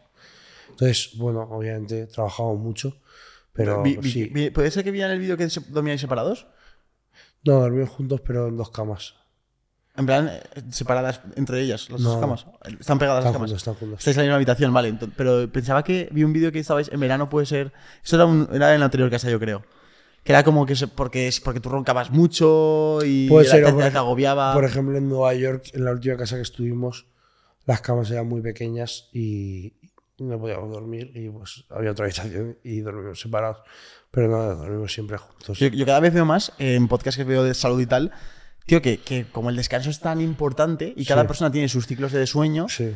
hostia, que hay parejas que están, lo que están empezando a hacer es, oye, estamos, yo que sé, acurrucados y tal, y cuando vemos que vamos a dormirnos, el que le cuesta más dormirse, que suele haber uno de los que le cuesta más dormirse, se levanta y se va a la habitación de al lado, y así no se interrumpen, porque a lo mejor luego a lo que uno se despierta de forma natural, al otro lo estás pillando justo en fase REM, ¿sabes? Es como... A ver, yo la molesto bastante roncando. Vale, Dormimos con tapones los dos, siempre. vale. Con todo, yo soy súper rayado del sueño, todo cerradísimo, no puede entrar luz. Por cierto, eh, si vais a Estados Unidos llevaros antifaz, no hay persianas. Eh, es importante el detalle, hay como stores que no tapan nada a la luz. Yo voy siempre con antifaz. Pero bueno, yo soy muy rayado del sueño. Y yo, por ejemplo, necesito, a mí no me gusta nada que me toquen durmiendo. Vale. Es decir, yo podemos estar abrazados hablando, pero en el momento de dormir yo no puedo tocar a nadie. Ni puedo tener ningún agente externo raro Claro. tocándome corporalmente. No sé por qué, pues, pues soy así. Pero no me gusta nada eso. Entonces yo, ah, yo soy súper rayado del tema del, del descanso y del sueño. Claro. Aunque sé que con el tema de la ansiedad y todo eso es negativo, pero, pero yo soy un rayado de eso. Yo soy un rayado que flipas. Tío, pero madrugas un huevo. A mí me cuesta, a mí me gustaría mantener esa calidad del sueño. Por ejemplo, yo, yo si, no me pongo la alarma, te despiertas a las 8 y media, 9, ¿no? O te, te- te estás a la cama a las 11 en vez de a las 10. Pero tú has conseguido regularte en un nivel de atleta, que a lo mejor la prioridad es ver cuánto necesitas descansar y descansarlo. Sí. Has conseguido meterte ahí a las 6 de la mañana. O sea, es decir, ¿cómo, ¿cómo has llevado eso? ¿Cómo has hecho ese proceso? Según la época, porque, porque luego en volumen me despierto un poco más tarde, ¿sabes? Porque al final, hostia, tengo que hacer hipopresivos, tengo que posar, tengo que hacer el cardio, tengo que tomar el, precam, el precardio, la suplementación precardio. Sí, ¿Cómo es precardio? ¿Qué es eso? suplementación precardio. Ah, vale, vale, vale, vale. ¿Cardio que lo haces en estas máquinas? Sí. Ah, vale. Es que realmente no sales de casa. No, yo Muy poco, ¿no? veces- Yo todavía me di cuenta que hacía siete días que no salía de casa. ¿En serio? Claro, tío, es que has empezado antes tu rutina. Digo, Sí. este cabrón no sale ni para, ni para comprar el pan. No, he ido porque grabábamos, como voy todas las semanas a cortar el pelo. Vale.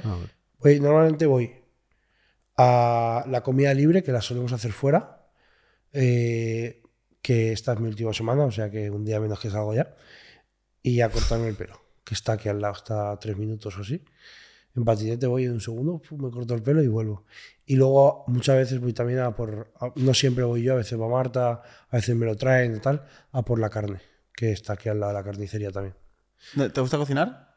No, nada. Entonces, ¿cómo lo hacéis? ¿Le gusta cocinar a Marta? Mm, Es que soy culturista. Entonces, Eh, Vuelta y vuelta, ¿no? vuelta y vuelta. simple. Muy simple. Y por las tardes, para no bajar, ahora lo veréis, tengo arriba nevera y microondas en la oficina. Entonces ni bajo, tengo tapers preparados que compro, preparados ya, a mi peso y medidas y todo. Y lo Y, meto. en, volumen, ¿En volumen cuántas comidas hacías y cómo eran esas comidas para llegar a todas esas calorías? Eran unas seis comidas, las comidas son las mismas más o menos. Y unas 6.500, 7.000 calorías. Madre mía. Sí. ¿Cómo metes 7.000 calorías en, en comidas? O sea, para que la gente pueda entenderlo. Vaya locura, Suda- chaval. sudando mucho. Hostia, 7.000 calorías. Sí, tío, es una, es una auténtica locura. Es, se hace muy, muy coñazo. Y sobre todo a mí me rayaba mucho el tiempo que pierdes comiendo. Cuando te das cuenta de que llevas 40 minutos comiendo, y dices, estoy perdiendo 40 minutos del día. Entonces, por ejemplo, con el tema de los tuppers también es porque, tío, al final tú estás trabajando y a mitad tarde, cortar de repente 40 minutos más cocinar, ¿de qué? Ni de coña. Yo digo, por lo menos la de mitad tarde, que es la que más me va a costar de tomarme la comida, porque es de mitad tarde, pero es arroz y pollo. O sea, me refiero, no es un sándwich, es arroz y pollo. Entonces, la de mitad tarde, digo, esa que no me cueste nada preparármelo y encima que no me la tenga que hacer yo, que va a estar peor. Que se haya un tupper preparado bien hecho, ¿sabes? Que intento que entre mejor. Oye, Joan, ¿cómo te organizas? Porque como dices que no quieres perder nada de tiempo, ¿tienes alguna agenda que te pones todo a principio de día o cómo lo haces? Pues tío, yo uso que flipas, eh, bueno, de largo plazo, utilizo el, el calendar del iPhone, el calendario del iPhone. Es decir, si tengo algo de aquí a tres semanas, lo apunto ahí. Y normalmente los domingos, que hacemos una reunión Marta y yo de, de redes sociales, de todo el contenido de la semana, eh, ese mismo día, como ya apuntamos todo el contenido de la semana, yo me apunto aquí en recordatorios. eh, O sea, o sea, usa los recordatorios del iPhone, ¿no? Sí, o sea, si os fijáis, yo tengo en negrita. Esto ya es lo que voy apuntando para la semana siguiente. Vale. ¿Vale? Pero si os fijáis aquí, pues tengo domingo, sábado, viernes, jueves y aquí el, el desglose. Es decir, muchas veces, esto es en general, muchas veces ya me pongo PBS y en PBS pues me voy a las listas de PBS y ya tengo el general, tengo otras listas y demás Vale. dentro bueno. de PBS, porque cuando me siento a, a trabajar con PBS, me siento a trabajar con PBS y saco lo que tengo que hacer de PBS. Lo tengo aquí también en Twitch, por ejemplo. Pero normalmente en lo de la semana, que me apunto toda la semana, es como genérico de lo que tengo que hacer. Es decir, eh, peluquería, reunión con tal que he tenido, podcast, Twitch, no sé qué. Pero ya luego si quiero ir a ver qué voy a hacer ese día en Twitch, Sí. me, me entro en la lista de Es Twitch. igual, como te apuntas los eventos, el Exacto. resto del tiempo tú sabes perfectamente lo que tienes que hacer. Exacto. Claro, el. Si habláramos con el Joan de 17 años, ¿crees que tendría algún tipo de ápice de conocimiento de lo que vas a hacer ahora mismo? ¿O no se lo esperaría, pero ni de coña? Pues es que con 17 yo estaba muy perdido, tío. ¿Sí? Sí. ¿En qué sentido he perdido? Yo no sabía qué quería hacer, yo no sabía qué quería estudiar. Yo creo que justo ahí me dejé bachillerato. ¿Dejaste bachiller? Sí, el primer año. No sé si era con 16 o con 17, pero sí. ¿Y qué hiciste después? Un grado medio de electromecánica. Joder, sí estás perdido, ¿eh? Electromecánica. A ver, me gustaban mucho los coches y las motos, que me siguen gustando, pero uf, no para dedicarme. Yo cuando hice las prácticas en un taller de motos, Vale. jornada de esta partida, en plan típico horario de mañana te vas a casa al mediodía y vuelves por la tarde, sería un suicidio. Eso es lo peor que me ha pasado en la vida. ¿Por qué? ¿Qué pasa? O sea, ¿cómo era? ¿Era muy sacrificado o qué? Hostia, a mí, a mí partir la jornada, yo decía, ya, ¿y, y esta gente que trabaja aquí cuando hace lo que tenga que hacer? Yo llegaba tarde a entrenar a rugby. Porque claro, salía a las ocho y media, entrenamiento empezaba a las ocho y llegaba tarde. Claro, tuve que hablar con el rugby, en plan, voy a llegar tarde porque mira, tengo unas prácticas que son así. Me parecía increíble. Decía, esta gente no hace nada. Y para, parabas dos horas a mediodía que no hacías nada en esas dos horas. Te daba tiempo de ir a casa, Ni comía, un poquito de siesta porque iba en moto y Ah, llegaba rápido y volvía a ir. Y digo, o sea, otro día que se ha acabado y lo único que he hecho es siesta ahí dentro.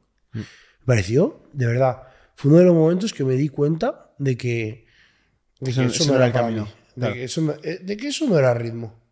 ¿Cómo, ¿Cómo reconduces tu vida en ese punto? O sea, ¿cómo pasas de pensar que vas a dedicarte a, a- ser mecánico de un taller a, li- a literalmente dedicarte a ser un emprendedor del sector de la salud, del fitness? O sea, ¿cómo, cómo, Ya, es cómo que- gira tu vida ahí?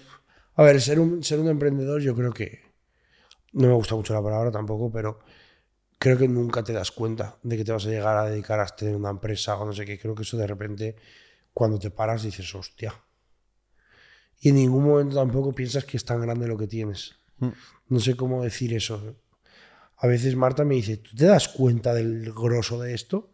Y yo, no, o sea, porque al final empiezas un día y vas haciendo, vas haciendo, vas haciendo y se da la situación de que, de que se ha hecho más grande, pero tú empezaste ese día siendo el mismo, o sea, teniendo nada. Y aunque ahora haya mucho, todavía lo pienso mucho. Dices, si pierdes has perdido nada, porque no tenía nada. Es positivo en ese sentido, pero bueno, que me entendéis un poco, ¿no? Por Total. van los tiros, que en ningún modo, como, como el no, hay, no hay un punto clave que, que, que, que de repente pases a ser un empresario. Es decir, ayer no eras empresario y eras empresario. Eso no es abrir la empresa, ni eso pasa en ningún punto determinado del transcurso de. Puede que pase, pero tú no te das cuenta. Sí, pero que sí que es verdad que lo del horario a mí también me pasaba cuando estaba trabajando para otras empresas. Sí. Y eso yo sí que lo veo como que es un indicio de decir, hostia, yo no estoy hecho para estar aquí con un horario, eh, esto de que tenga que entrar a esta... Yo me cuesta más entrar a las 10 a un trabajo que no es mío que levantarme a las 8 al que es mío. Sí, sí. No sé si te pasaba, pero... ¿Te verías capaz de trabajar con, con un salario y un horario fijo ahora mismo? No lo sé. No lo sé. Porque hay veces que dices, tío, ¿no sería más fácil? Sí. Yo hay veces que me paro a planteármelo y también odio la época esa en la que empiezas con, con todo el tema empresa y todo eso y te piensas mejor que, que el resto un poco, o, eh, ah, esto, estás en el camino de la rata y yo, y yo me voy a salir de eso y no sé qué. Venga, va. De la Matrix. Claro, venga, va. ¿Qué te, qué te piensas? ¿Que tu padre o tu madre no es feliz, no? Con su trabajo y, Sí. y se va a los fines a no sé dónde y desconecta y no sé qué. ¿Qué te piensas? Mejor que eso, porque, porque ganes más dinero o porque tengas tu propio proyecto. Bueno, eh, te puede gustar y puede estar genial. Pero es que el resto también está genial, tío. Entonces me, me pasa un poco eso, que al principio te crees un poco superior moralmente, que encima es el momento seguramente que menos tengas, que eres un pringao, que te estás autoexplotando, ¿sabes? Y, y en cambio mm, no valoras lo del resto, lo de tus padres. Yo me acuerdo un poco incluso a veces con tus padres como que te enfrentas, ¿no? En plan, guau, tú eres un empleado y eso, el camino de la rata, no sé qué. ¿Y qué, qué consejo le das a un chaval de 20 años que está un poco así perdido? Yo creo que, tío, eh, lo más importante es hacer lo que te guste y que te haga feliz y te, te despierte de la cama. Yo solo hablo con Sergio alguna vez que ahora parece que se ha puesto de moda emprender. Y es, Ya, sí, y sí. es- yo, claro, yo tengo algún amigo que nos ve a Sergio y a mí, que tenemos un proyecto, que está guay, que conoce mucha gente. Y eh, yo tengo que hacer algo, pero yo, pero tío, pero tú estás malo. ¿Por qué quieres Claro, hacerlo? Sí, sí, totalmente. Yo, o sea, yo, yo voy por ahí totalmente. Que, tío, que está súper bien. Lo que os digo, que acabe la jornada laboral y pirarte con tus colegas a tomar algo. Está súper bien. Yo lo veo súper positivo y no le veo ningún problema. Hmm. Y, bueno, no le veo ningún problema. No, es que de hecho hay mucha gente que la veo así y a veces digo, esta gente es bastante feliz, ¿eh? Sí.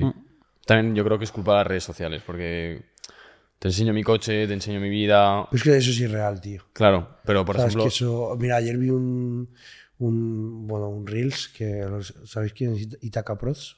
Es, sí, eh, con el que grabaste el documental de sí, Obsesi, ¿verdad? Exacto. Pues no sé qué decía, en plan, yo tengo muchos amigos que han facturado millones, ¿no? Vamos a decir. Y dice, no sé, ninguno tiene un Lambo, ninguno está en Dubai, ninguno, ¿sabes? Ni- o sea, que me refiero, al final lo único que haces es intentar reinvertir en tu proyecto y en todo. eh, y eso yo creo que la gran mayoría de veces es más falserío que otra cosa. eh. O sea, lo digo en serio. No, no, no llena, ¿eh? O sea, No. Lamborghini te, te- te- yo creo que te será algo más rollo de la dopamina del principio, pero que luego lo que te llena es lo que estás haciendo ya. Es decir, ¿Has superado lo que tienes que hacer ese día de hoy? ¿Has avanzado? Sí. Miras un, un año atrás y dices, hostia, ¿qué, qué punto he mejorado? Ver que- Eso es lo que te hace feliz, verdad. Tío, ver que el proyecto crece es increíble. Es súper satisfactorio, tío. Claro. Es que ver vosotros, ¿sabes? Que, por ejemplo, tenéis el podcast y, tío, ver que crece, ver que gusta, ver que de repente quedas con una persona interesante y grabas algo súper interesante y aprendes eh, o conoces un sector nuevo y demás, aunque no lo vayas a aplicar para lo tuyo, seguro que aprendes algo que es aplicable. O sea, me refiero, no es, no es del mismo sector, pero tú, yo qué sé, Ah, estabas hablando del tema de, de la salud, del sueño, no sé qué, que quizá no lo aplicas, ¿sabes? Pero bueno, te puede parecer interesante saber sobre eso y conoces una cosa más que está ahí y que mola, mola totalmente. Pero Eh, Le- ¿Tú lees libros en tu día a día? no, tío. No. Eso es un tema también, eh, el tema de leer menos y ha- y hacer más. ¿Tú qué opinión tienes al respecto? ¿Piensas que la gente eh, eh, hace mucho pase largo de decir, uff, sí, sí, estoy de momento preparándome, estoy formando? Sí, yo pienso, tío, yo pienso que, que eso es uno de los mayores problemas, sin ninguna duda. La gente no se lanza nada, nada. En plan, cabrón, lanza- lánzate en algo, lánzate en algo. No te mega prepares para todo, por favor, la- lanzaros en algo. En plan, eh, no, no sepas hacer la técnica perfecta de sentadilla, tío, por favor, eh, eh, haz sentadillas. Claro, es que encima, hasta que no te pongas a hacer la sentadilla, no la vas a hacer. Exacto, exacto. Si la vas a ir desarrollando. Y luego encima, tío, te piensas que hay una técnica de sentadilla perfecta, tío, y, y, y- y tú tienes un patrón porque has nacido con un fémur más corto y encima quieres engordar peso y mañana pesas 15 kilos más y te ha cambiado el patrón de la sentadilla y, y ya está. Te digo la sentadilla como te digo cualquier negocio. Te están mega preparando para no sé qué, ¡pum! Sale una red social nueva y cambia todo. Sí. ¿Todo lo que has aprendido o qué? ¿No será mejor, tío, empezar con, con- con lo que hay, aprender sobre lo que hay, si de repente empieza a, a pivotar a otra cosa, vas a estar en el momento, la vas a poder pivotar? No sé, son como... Pero pasa en todo, ¿eh? En todos los sectores, en todo hay gente que digo, bro, es tu momento. O lo coges o, lo pierdes, que lo sepas. Me gusta mucho el mensaje, Joan. Antes de acabar, ¿piensas que hay algo que sueles tú hablar en las entrevistas o que sueles comentar tú en tu contenido, un mensaje que sueles lanzar que no hayamos tocado y que a la gente le pueda llegar a interesar? ¿Qué te gustaría hablar? Me pillas un poco, la verdad. Sobre inversión inmobiliaria. Sobre inversión inmobiliaria. No, broma, no sé. No lo sé, sí que pienso que es que lo hemos tocado. El tema de ser feliz lo veo mucho más allá de todo lo que podamos llegar a hablar de empresa. a Mira, me- me, hablar me- me- me de- surge una pregunta. Lo del tema de la felicidad. Tú tienes una vida que no es cómoda. No, pero soy feliz. Eso iba a decir. ¿Piensas que una vida cómoda es, Claro, porque la gente piensa que cuando dice felicidad dice una vida cómoda. Una vida cómoda de no, es que no necesito trabajar, es que no necesito tal. Tío, yo mi, vida, yo la considero muy incómoda. Y tu vida es mega incómoda. Pero realmente ahí está la felicidad, ¿no? O sea, ¿tú qué, opinión tienes al respecto? Tío, yo siento que nunca llego a. Un poco como respecto a esto. Que nunca llego a conseguir todo. Es decir, yo digo, vale, voy a llegar a comprar esto. Digo comprar porque es algo. Y entonces ya está, ya está la casa montada. Oye, voy a llegar a comprar esta máquina y ya está, ya está el gimnasio completo. Ya no tengo que tocar nada más.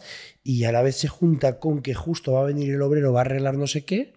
Y vamos a contratar a esta persona. Y ya va a estar todo idílico, que va a funcionar solo. Y no voy a tener que hacer nada y va a ser el momento de tranquilidad. Y tío, con el tiempo me voy dando cuenta de que no, que esa intranquilidad es lo que me mueve a mí en el día a día y realmente me hace feliz estar haciendo cosas sin parar y tener proyectitos pequeños, proyectitos grandes, cambiar no sé qué y a la vez desarrollar esto muy grande, ¿sabes? Pero que siempre en mi lista de cosas que hacer haya cosas, que no esté aburrido.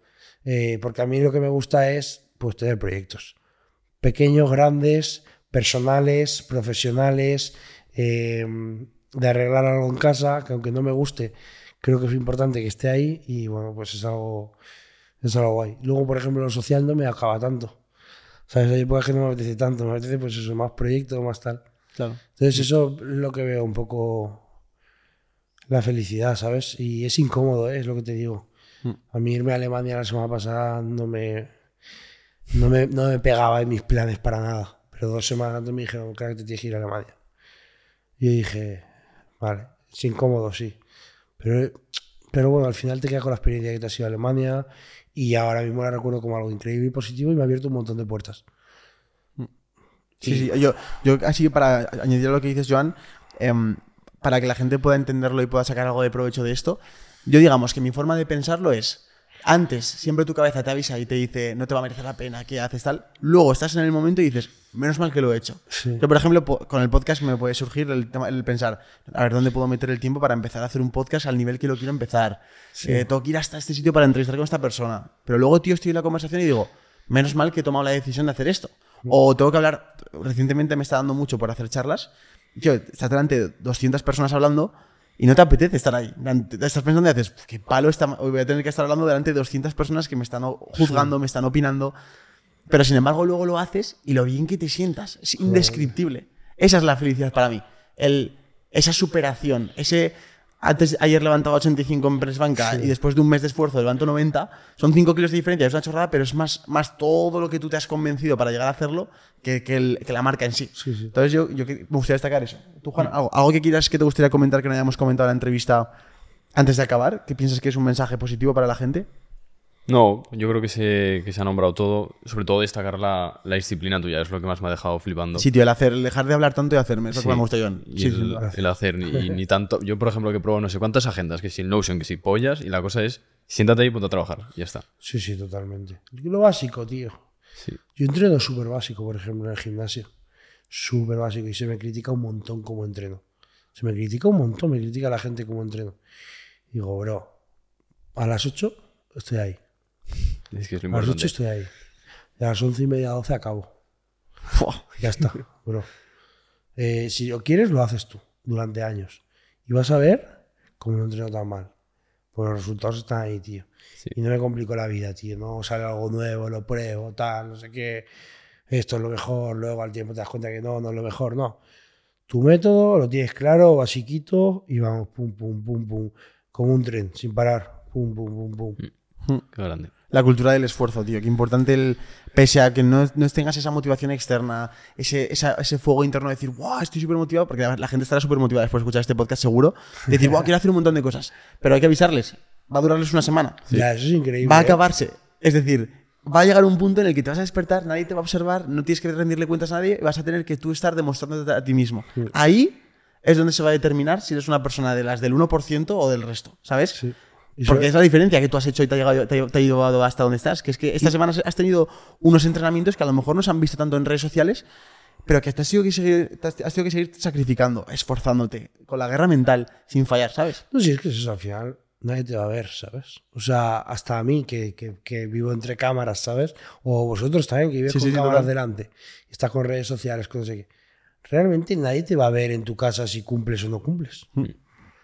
Si es que da igual lo, lo que vea el resto. El caso es el resultado que consigues y no lo consigues si no lo haces. Sí, total. Bueno, chicos, pues hasta aquí la conversación con Jan. Tío, gracias por, por tu tiempo. Y por estar y por todo, de verdad. Aparte que ahora tenemos una comida pendiente. Eso es.